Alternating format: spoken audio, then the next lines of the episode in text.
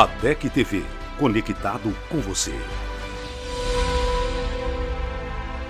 Sejam muito bem-vindos em mais uma edição do ADEC TV, um programa da Assembleia de Deus Caratinga. Eu sou a Carol Sattler e é muito bom estar aqui com vocês novamente. E hoje é o dia das nossas lições bíblicas. E nós chegamos ao final do nosso trimestre com a última lição, a lição de número 13, da revista Fragilidade Humana e Soberania Divina, o sofrimento e a restauração de Jó. E a lição de número 13 fala quando Deus restaura o justo. É a lição que encerra esse trimestre, encerra a nossa revista, uma lição maravilhosa. Acompanhe os nossos professores. E antes de começar a lição, eu quero deixar um recado para vocês que todas as lições, se você perdeu qualquer uma das lições anteriores, elas estão todas disponíveis lá no YouTube, no nosso canal, no ADEC TV. Só você entrar lá, acessar, estarão todas as lições à disposição de vocês. Agora vamos ficar com os nossos professores.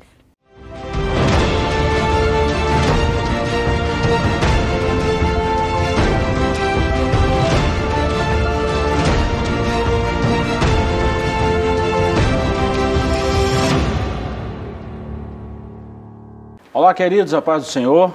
Esse é o seu programa ADEC TV e hoje nós estamos no quadro Lições Bíblicas. Chegamos hoje à 13 terceira lição, a última lição desse trimestre, e estamos estudando sobre o livro de Jó. E esse livro traz sérias recomendações sobre a fragilidade humana e a soberania divina. Estamos estudando sobre lições do sofrimento e da restauração de Jó. Hoje estudaremos a lição de número 13, que tem como tema Quando Deus restaura o justo. O textual está no capítulo 42 de Jó e o versículo 10, e está escrito assim: O Senhor virou o cativeiro de Jó, quando orava pelos seus amigos, e o Senhor acrescentou a Jó outro tanto em dobro a tudo quanto dantes possuía. Verdade prática: a restauração do ser humano acontece em razão do amor e da misericórdia de Deus e não como consequência do esforço pessoal, piedade ou atos de bondade. A leitura bíblica em classe está no último capítulo de Jó, capítulo 42, dos versículos 1 ao 17. Louvamos a Deus por essa oportunidade de chegarmos a, ao final de mais um trimestre. E eu quero te dizer, amigo, ouvinte, você que quer rever alguma das lições que estudamos durante esse trimestre, Todas estão no nosso canal no YouTube. Você pode acessar quando quiser, estão disponíveis a você. A DEC TV é o nosso canal no YouTube e você pode ficar à vontade e tem mais uma série de mensagens, outros temas muito importantes que vai ser útil para o seu, para o nosso elevo espiritual. Deus te abençoe. Estou aqui mais uma vez com o professor Joás. Professor, é muito bom chegarmos ao final de mais um trimestre. Lição de número 13, quando Deus restaura o justo. Eu vou só dar uma recapitulada aqui nessas 13 lições, 12 que já estudamos até agora, e a gente dá sequência no comentário. O livro de Jó foi a lição de número 1. Parece que foi ontem mesmo que estudamos essa lição, fizemos pois um é. panorama, é. né? E passou rápido. A lição de número 2, quem era Jó? 3, Jó e a realidade de Satanás. 4, o drama de Jó. 5, lamento de Jó. 6, a teologia de Elifaz. 7, a teologia de Bildade. 8, a teologia de Zofar. 9. Jó e a inescrutável sabedoria de Deus. 10. A última defesa de Jó. 11. A teologia de Eliú. 12. Quando Deus revela o homem. E a lição de hoje, quando Deus restaura o justo. Vamos lá, introdução. Nessa última lição trataremos sobre a restauração de Jó. Veremos que ela se dá quando ele se humilha diante de Deus e intercede por seus amigos. Constataremos também que o testemunho de Deus sobre Jó provou ser verdadeiro e seus amigos tiveram de se retratar. Durante toda a provação, ele se manteve íntegro e não lhe foi atribuída impiedade alguma. Pelo contrário, o Senhor o restaurou de forma grandiosa. Somente Deus para permitir uma situação como aconteceu com Jó e somente Deus para restaurar essa situação em que Jó estava. Esplêndido esse livro de Jó, né, professor? É, você vê que Jó ele tinha uma experiência pessoal com Deus, né? Antes desse sofrimento todo, você vê na defesa dele aqueles versos onde ele fala da amizade que ele tinha com Deus, né, de como Deus guardava a casa dele, a família dele. É, você vê que ele era um, um, homem justo, né, íntegro, que era preocupado com a justiça social. É, então você vê é, é um Jó que teve experiências vivas e reais com Deus, né? E de repente veio aquelas tribulações todas e aquele sofrimento todo e parece que durou meses, né? Durante esses meses nós vemos todo esse debate teológico com, com Bildade, Zofá, né, ele faz, e por último Eliú, né, você vê debates ali calorosos, né, é, com muita teologia sendo produzida, e no final Deus se revela, né, aí a teologia de fato pura, né, a, a plena revelação de Deus, a, a Jó e a seus amigos também, é, e agora a gente vai ver a restauração. Né? Isso, essa restauração vai trazer para Jó é, uma experiência com Deus nova. Ele já tinha experiência com Deus, mas é, depois da revelação de Deus, é, essa comunhão que ele já tinha antes é elevada a um nível mais íntimo, né? é, antes era de ouvir, agora ele ouviu assim em voz audível, viu com os próprios olhos, né, e teve uma experiência mais profunda com Deus, é, e agora ele tem uma experiência mais viva, e ele vai passar pelo menos mais 140 anos vivendo essa experiência de mais é, vida, mais intimidade, mais comunhão com Deus, né, e com tudo restaurado. E é interessante falar dessa restauração, até mesmo porque tem muitas pessoas, nós, nós falamos isso na primeira lição, quem era Jó, né? Tem muitas pessoas que acham que Jó era um personagem fictício, era um era, era algo que não existiu, era uma, vamos dizer assim, uma lenda. E biblicamente nós, nós afirmamos que Jó era um personagem real, falamos aqui durante o trimestre que outros livros, o próprio Jesus cita Jó, falou de Jó, então é um personagem real, e nós vemos que Deus permitiu esse acontecimento na vida dele, como também restaurou o seu estado é, precário que ele estava vivendo por causa dessa, dessa luta, dessas perdas, né? E Deus restaurou tudo em dobro. É o texto que nós vemos aí no nosso texto áureo. Em dobro a tudo quanto Dantes possuía, que é o versículo 10 do capítulo 42. Então não tem nada de fictício nessa, nessa história. Não é uma história, né? não é uma história, é uma história real. Isso. E é muito bom saber disso, né? Muito bom. saber que foi de fato, tudo que foi narrado ali aconteceu de verdade, né? É bom a gente reforçar isso, né, professor? Sim. Muito bom. Vamos lá então, nós vamos estudar em três capítulos. O capítulo primeiro, a humilhação de Jó. Segundo, a intercessão de Jó. E o terceiro e último capítulo, a restauração de Jó. Vamos lá. O Jó humilhado. Os capítulos 38, 39 e 40 demonstram como Deus expôs a Jó sua onipotência na criação e sapiência em preservá-la. Ele mostrou que o patriarca era incapaz de não apenas compreender a dinâmica da criação, mas, sobretudo, fazer algo parecido com ela. Jó se convenceu de que seus próprios questionamentos eram injustos. Se ele não era capaz de fazer o que Deus fez, então, com que direito criticava os caminhos divinos? Se apenas uma das criaturas de Deus era capaz de impor terror a Jó, como se comportaria ele diante do Criador dessas criaturas? Achei extraordinário essa colocação do, do escritor, falando exatamente é, a criatura não tem poder de contender com o Criador. O Criador é eu não tem nem, tem nem palavras para expressar assim o tanto que a criatura é incapaz de pelo menos argumentar com o Criador. Incapaz mesmo. Por isso que a, revelação de Deus é, é algo importante na, na, trajetória cristã, né? na caminhada uhum. do cristão.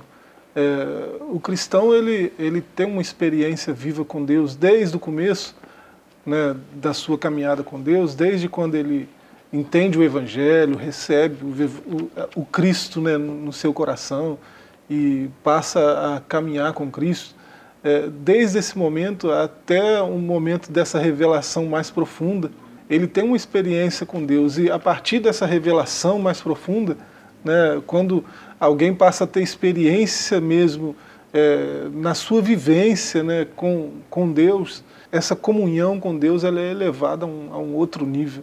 Né?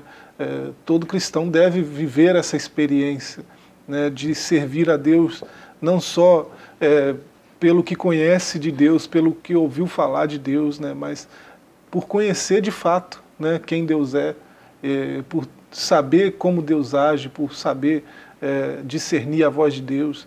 Isso aí é, uma, é um outro nível de experiência no andar com Extraordinário, Deus, né? que todos nós precisamos. Essa revelação é que vai nos mostrar quem nós somos de fato. Aí nós vamos é, viver uma vida com mais leveza, né, com mais humildade, né, porque é, é, o que nós somos, humus, né, pó da terra.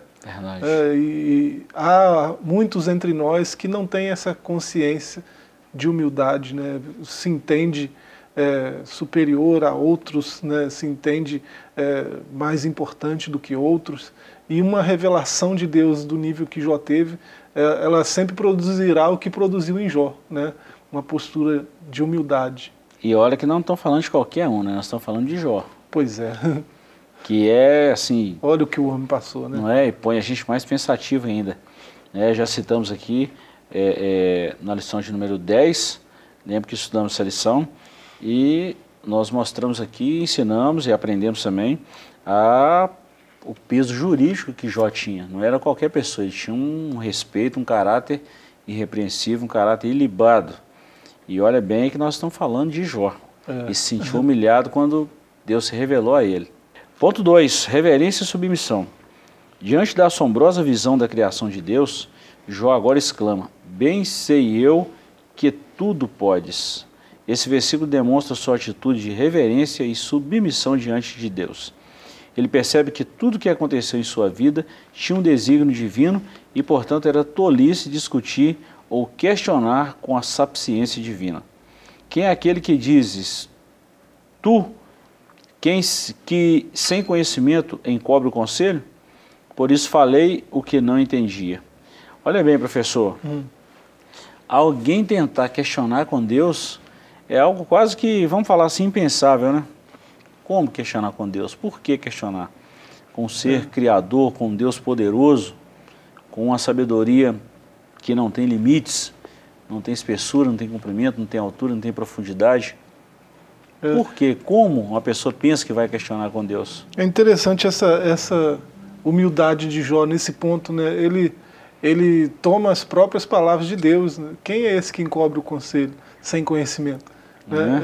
É. É, e ele, ele repete as mesmas palavras é, com direção a ele mesmo.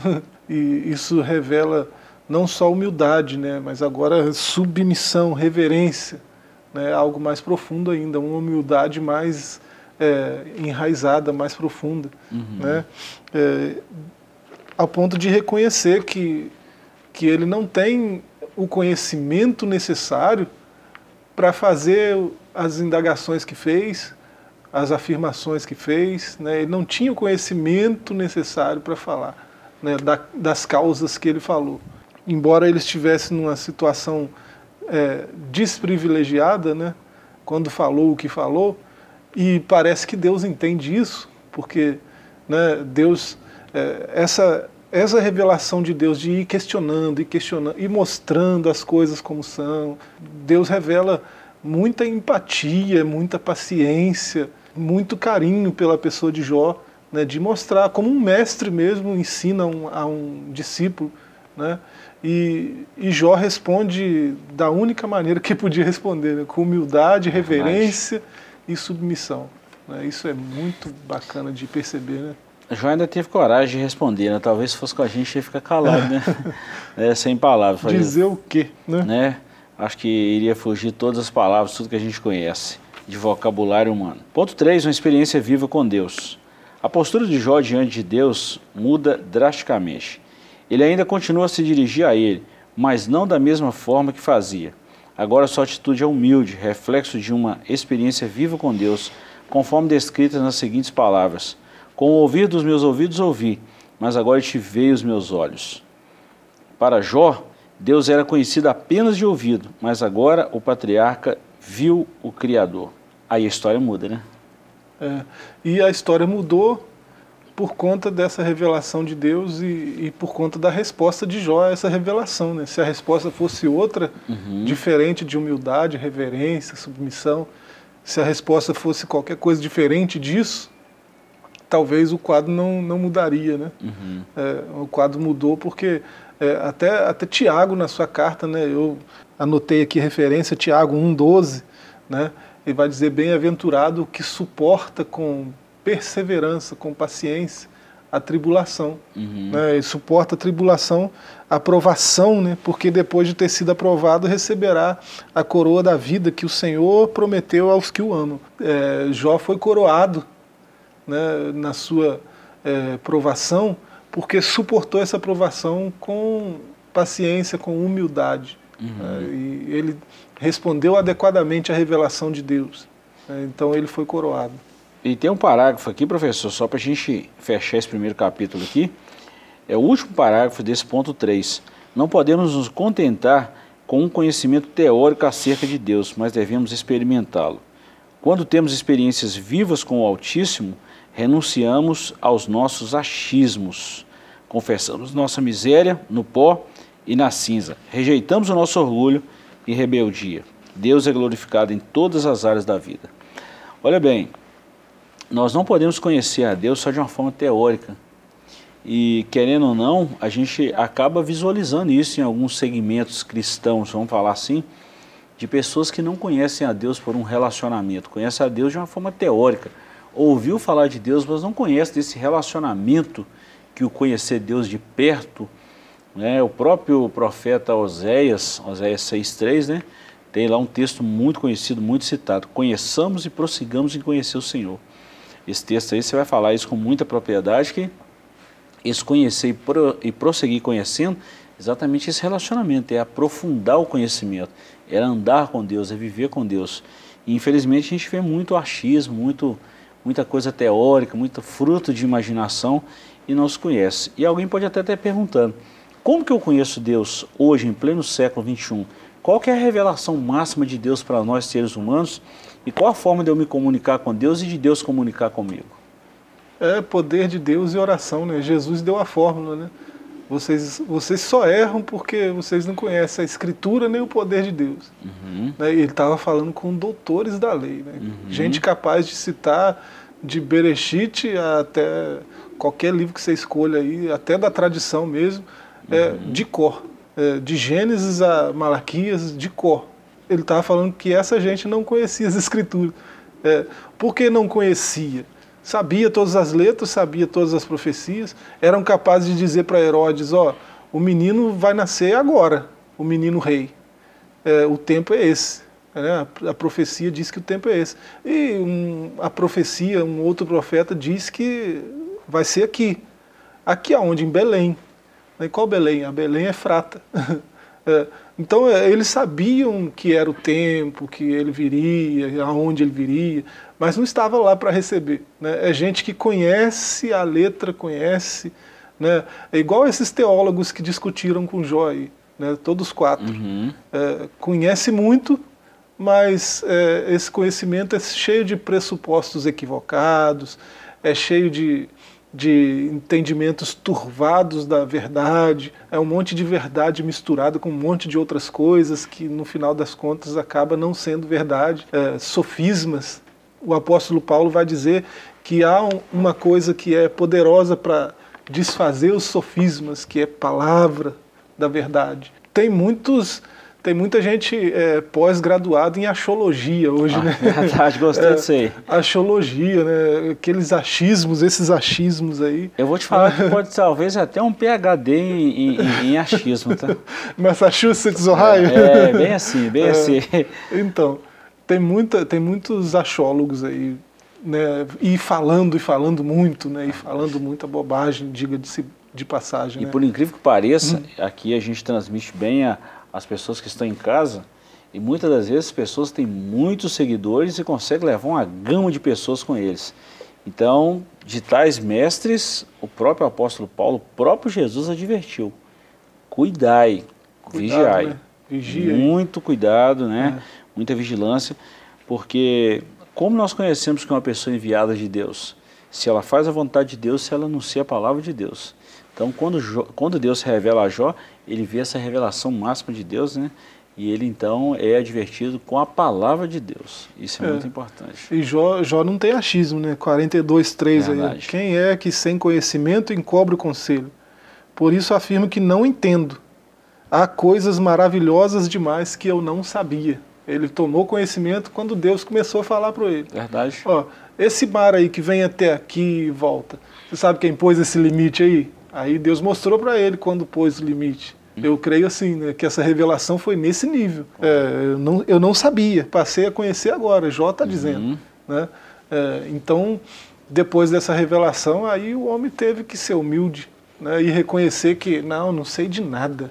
É interessante esse nada. negócio dessa revelação de Deus, né? É. Como você falou, esse texto que pôs, os, pôs limite ao mar, deu peso aos ventos. É interessante isso. Como que Deus revelou isso a né? Na íntegra mesmo. Ó, eu fiz isso e fiz desse jeito. É. O senhor lembrou de Oséias aí? Aquele texto de Oséias é meio que é como se dois amigos estivessem conversando, né? E um amigo chegasse para o outro de repente, amigo, você sabe o que me dói? Aí, Ué, como que eu vou saber o que te dói? Ué, mas se você não sabe o que me dói, como você me chama de amigo? É esse nível de conhecimento que Oséias está falando. De andar junto, de conhecer profundamente né, todos os detalhes, né, todos os modos de, de operar, de fazer as coisas. Né, esse nível de, de, de conhecimento que, Jó, que Oséias está falando. É, e Jó também. Né? Eu conhecia de ouvir falar, né? agora eu te vejo, é um outro nível de relacionamento, de conhecimento. Né? E é esse nível que nós devemos al- almejar. Nós vamos dar um pequeno intervalo, uma pequena pausa, é coisa rápida, e voltamos já já para o segundo bloco da- desse tema maravilhoso da última lição de Jó. Não saia daí, voltamos já já.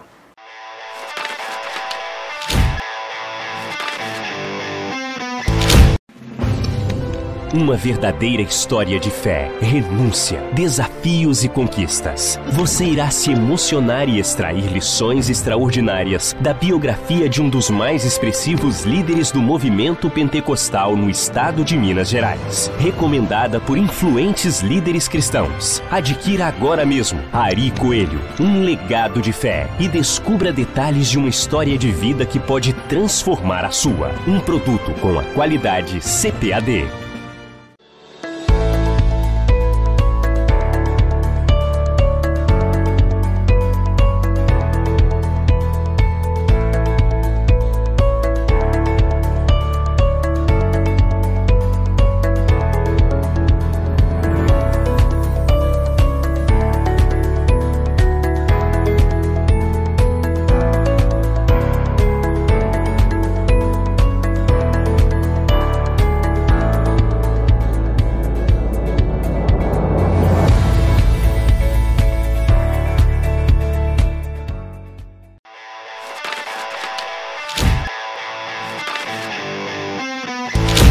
Queridos, estamos de volta. Esse é o seu programa DEC TV e hoje nós estamos no quadro Lições Bíblicas. Estamos estudando a última lição desse trimestre, a lição de número 13, e estamos falando sobre a restauração de Jó. Está aqui em minhas mãos a lição do próximo trimestre, o verdadeiro pentecostalismo. Trataremos de um assunto pertinente, pertinente ao movimento pentecostal, né, sobre a ação do Espírito Santo, os dons espirituais, o fruto do Espírito e tantas outras coisas que aprenderemos nessa próxima lição de 2021. Falaremos da atualidade da doutrina bíblica sobre a atuação do Espírito Santo, uma doutrina bíblica consistente e necessária para os dias atuais. Professor, nós vamos então no capítulo 2, é, falamos no capítulo 1 a humilhação de Jó, e agora nesse capítulo 2 vamos falar sobre a intercessão de Jó. Aqui Deus começa a virar o cativeiro de Jó, né? quando ele cai na real de quem realmente era Deus, tem essa revelação de Deus, e ele então passa a orar pelos seus amigos. Nós vamos trabalhar em três pontos aqui: é, a ira de Deus, o pecado dos amigos de Jó e a oração de Jó. Após ter se dirigido a Jó, o Senhor volta-se para Elifaz, o temanita. A minha ira se acendeu contra ti e contra os teus dois amigos, porque não disseste de mim o que era reto como meu servo Jó. Essas palavras dizem muito sobre o conteúdo teológico do livro de Jó. Demonstram que as exposições feitas pelos seus amigos não eram todas verdadeiras, pois partiam de premissas falsas. Eles não apenas acusaram o patriarca, mas associaram o seu sofrimento a algum pecado cometido por ele. Jó havia se humilhado, mas não do que lhe acusavam.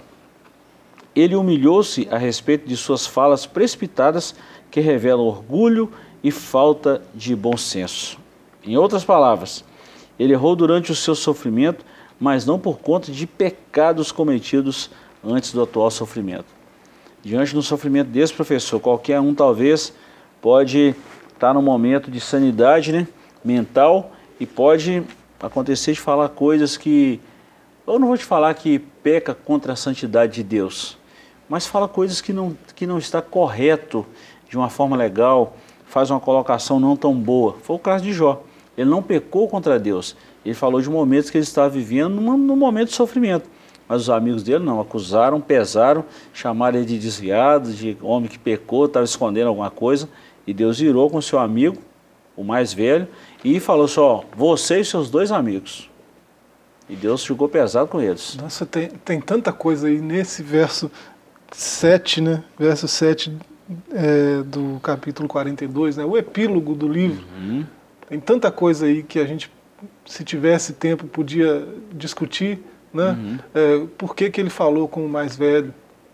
Né? Por que, que ele chamou a atenção só de ele faz? Uhum. Né? Não, são, não são quatro. Né? Uhum. É, será que os outros foram na onda? do que ele falou, ele foi o primeiro a falar. É? Será que os outros reproduziram o que ele falou e quiseram demonstrar um conhecimento é, além daquele que ele apresentou, ou coisa do tipo? Né? É coisas para a gente pensar. É, e, e, Deus falou com ele, e quando Deus fala com ele, Deus, é, a primeira coisa que Deus pede, a primeira informação que Deus dá é que eles se irou, eles provocaram a ira de Deus com a, a fala deles. Uhum. Né? que, que eles falaram que provocou a ira de Deus? Falaram do servo dele, né? Do amigo dele. Né? Você, você lembra da época de escola, né? ou talvez não precisa voltar tanto, né? É, alguém falar qualquer coisa de um amigo verdadeiro, alguém que é amigo, aquele amigão do peito. Caça né? briga. É, vai, vai falar com você do seu amigo do peito né, vai, vai provocar a sua ira. É, é disso que Deus está falando. Né? Vocês provocaram minha ira quando vocês disseram o que disseram sobre Jó. É, e assim, a gente vê essa atitude de Deus em outros momentos na Escritura. Você vê a irmã, os irmãos de Moisés, né? É, Miriam e Arão falando dele. É, não, não sei o que, que, é isso que Deus tem com Jó. Né? Ele fala conosco também, nós somos profetas igualzinho. É, e olha Moisés, Moisés, Moisés é um pecador, é, tomou uma mulher lá de não sei da onde, nem é do nosso povo e tal. E começaram a falar mal do irmão, olha só. Né? Irmão, Mas o irmão é amigo de Deus. Aí Deus chega e né, é, revela a ira dele com eles. Por que, que Deus está irado? Porque está falando do amigo dele. Esse é o ponto. Com vocês eu me revelo sim, né, em sonhos, em visões. Mas com Moisés o negócio é diferente, é meu amigo. Eu falo com ele como qualquer um fala face a face com qualquer amigo. E Deus revela a ira deles, ficam leprosos, aquela coisa toda, né? É, então isso, isso que está acontecendo aqui no capítulo 42 acontece em outros lugares na Escritura e leva a gente a pensar que talvez aconteça hoje, né? Será? É, né? Tô sendo muito irônico em fazer essa pergunta, é, será, né? Será que eu já te flagrei falando bem de alguém para uhum. mim? Né? Eu estou lembrando aqui de algumas vezes. Uhum. O pastor, não, fulano, né? Fulano, ó, o pastor já elogiou algumas pessoas, né? A gente uhum. conversa nem tanto Sim. assim, e eu já ouvi o senhor elogiando algumas pessoas. Será que alguém já me ouviu elogiando alguém? Né? Uhum. Né? Eu preciso me fazer essa pergunta de vez em quando. Porque se, se não acontece assim, alguém nunca me viu elogiando ninguém, né, vai me ver criticando. E, e há pessoas que só fazem isso, né? só criticam. critica, critica, critica. E isso é muito perigoso, porque você pode estar criticando um amigo. né? Perigoso. Se for amigo de Deus, já, pens já pensou eu provocar a ira de Deus? O que, que será de mim? Uhum. Né? É, então é, a gente precisa refletir sobre. É, tem muita coisa para refletir, olha só, num versozinho. Eu fico né? pensando, professor, se tiver tempo uma reconciliação, ok. E se não der tempo? Nosso Deus.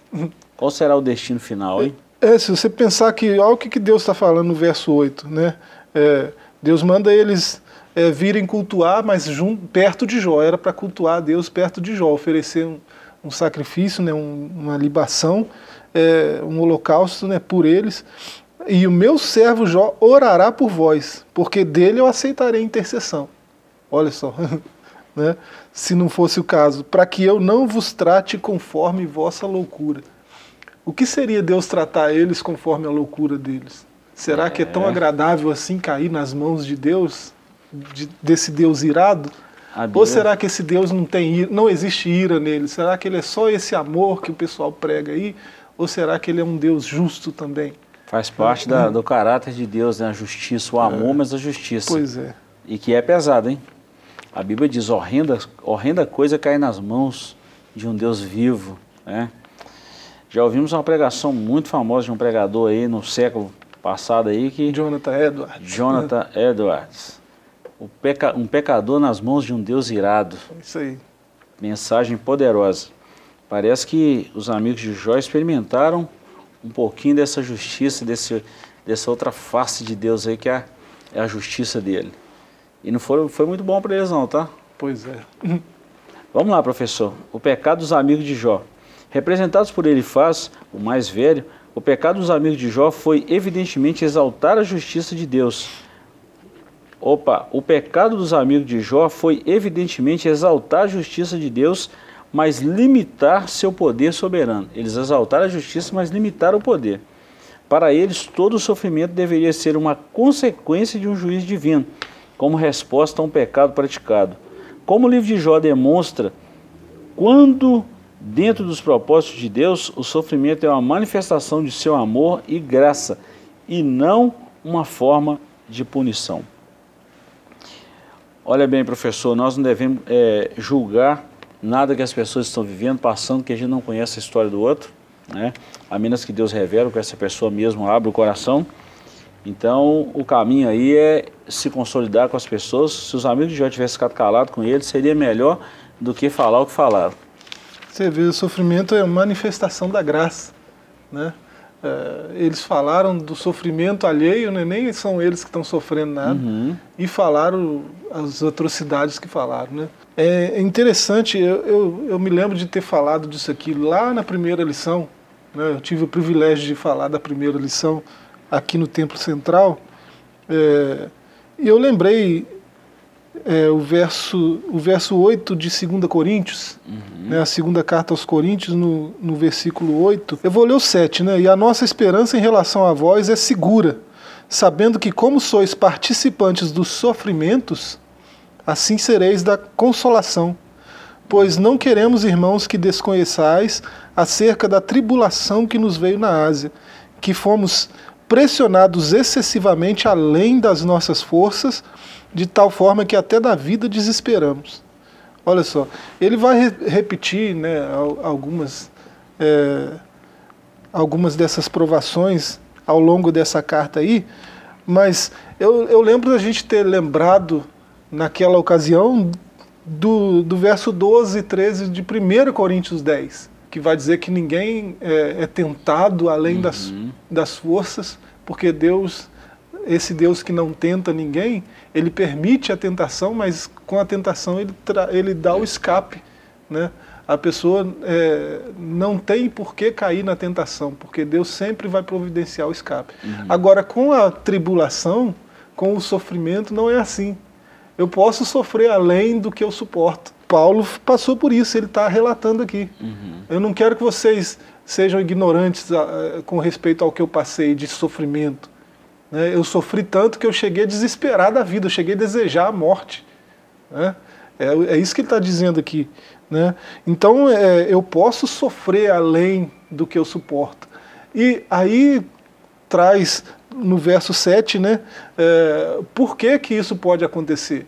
Porque como eu, se, como eu, eu seja participante do sofrimento, eu seja também é, da consolação.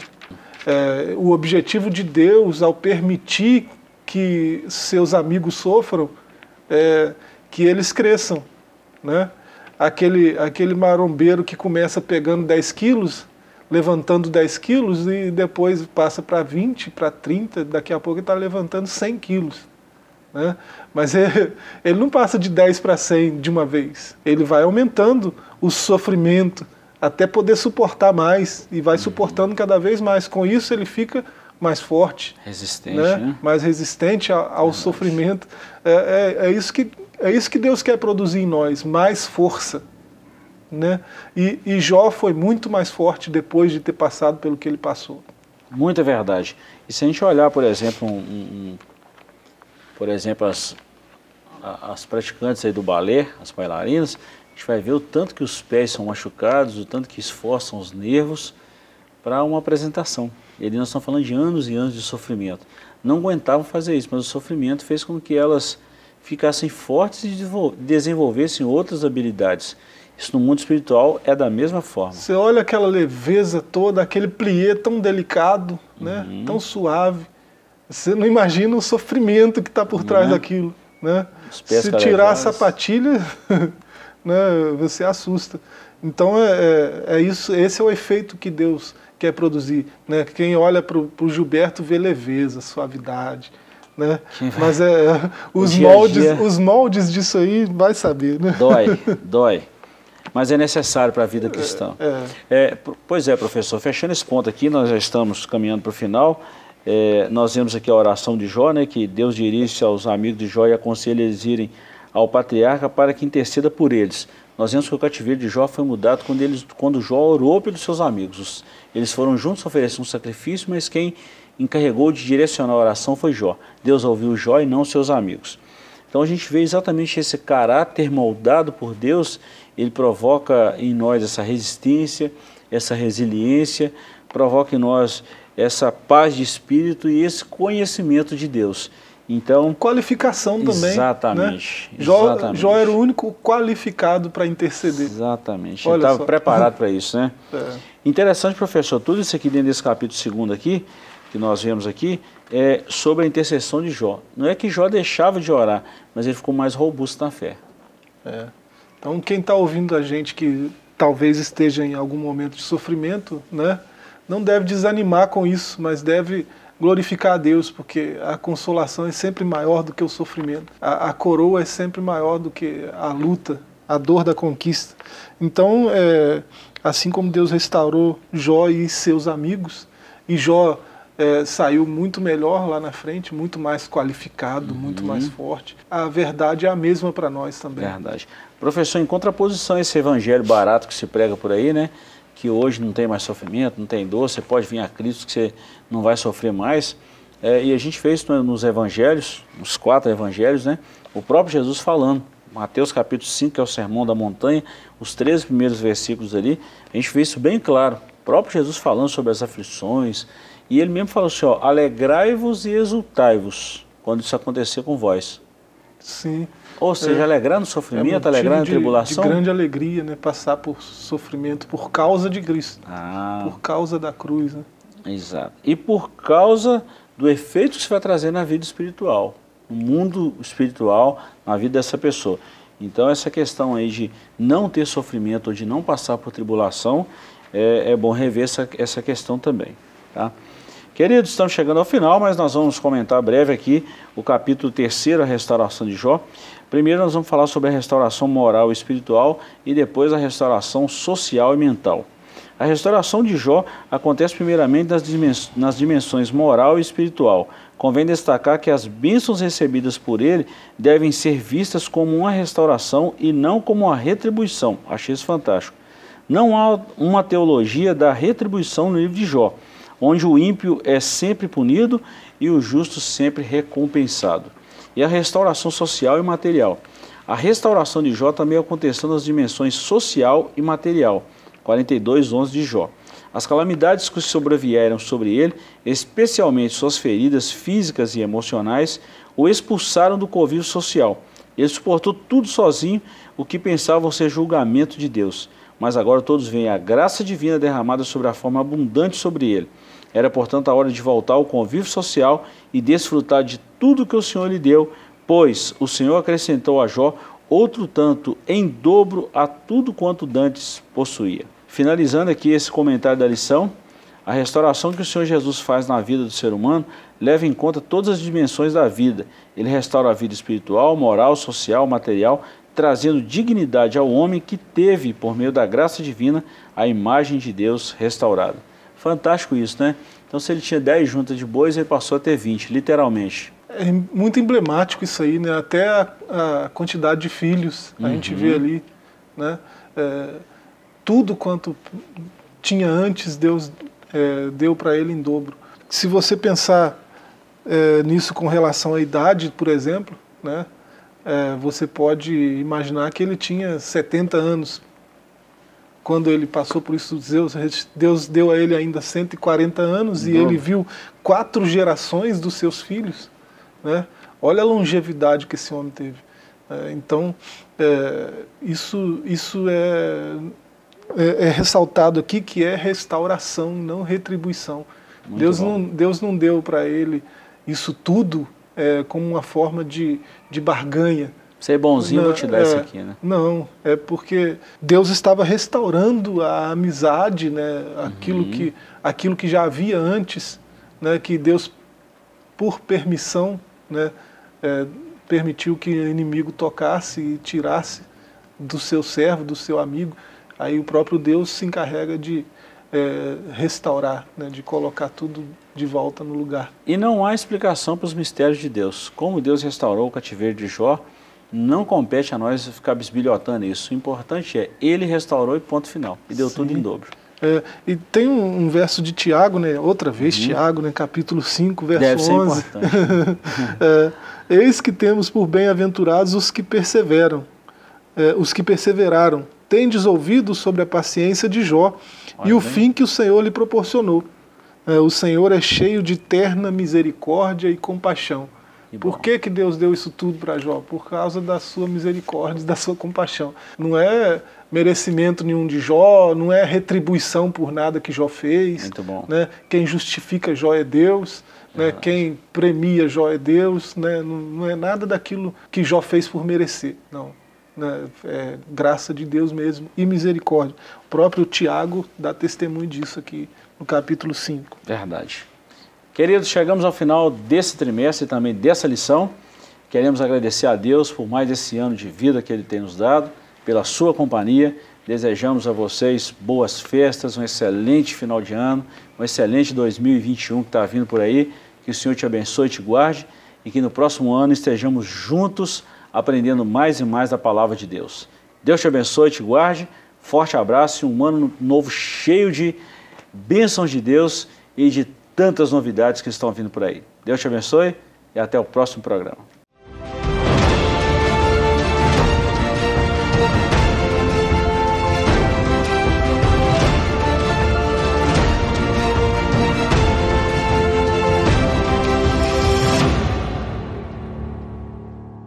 E chegamos ao final de mais uma lição bíblica. Encerramos a nossa revista, o nosso trimestre sobre a história de Jó, Espero que tenha sido bênção na vida de vocês. E todo esse estudo sobre Jó tá lá no canal do YouTube, como eu já disse, todinho inteirinho lá, só vocês acessarem lá se perdeu algum, os querem ouvir novamente, tá todo lá no nosso canal. E agora, na próxima lição, no próximo trimestre, nós vamos iniciar a próxima revista que é o verdadeiro pentecostalismo a atualidade da doutrina bíblica sobre a atuação do Espírito Santo. É outra lição maravilhosa. Um grande abraço, Deus os abençoe e até o próximo.